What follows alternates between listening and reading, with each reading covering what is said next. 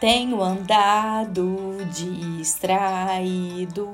Você deve estar aí um pouco assustado, um pouco assustada, do nada.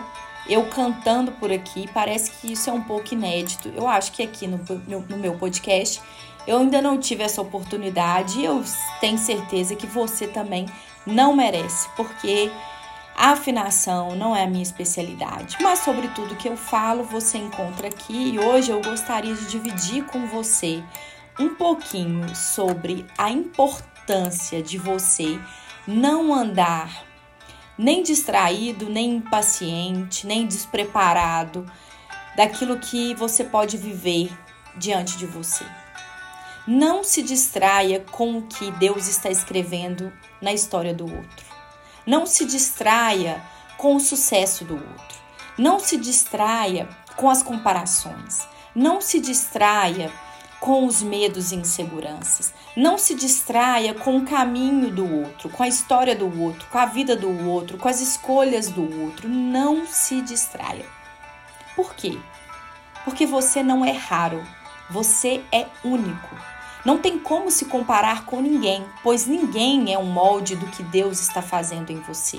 Ninguém é um molde do original que você foi feito e planejado. Para este tempo que você está vivendo, para essa estação da sua vida, para aquela que você ainda vai chegar, inclua na sua agenda vencer a tentação de ser alguém diferente do que você foi planejado para ser. Por melhor que seja a sua idealização pessoal de sucesso, por mais incrível que você ache a história do outro, vença a comparação, vença a inveja, vença a insegurança, vença os ciúmes. Permita-se ser modelado por quem te criou antes da fundação do mundo e tinha planos muito maiores, muito melhores, muito superiores para você. Se veja como ele te vê. Celebre as pessoas ao seu redor. Faça isso de verdade. Mas celebre também o que Deus está escrevendo na sua própria história. Foque no foco de Deus e no foco do Pai tem planos de esperança e futuro para você. O que ele tem é sempre melhor. Então, não se distraia. Foque nele. Foque no foco dele.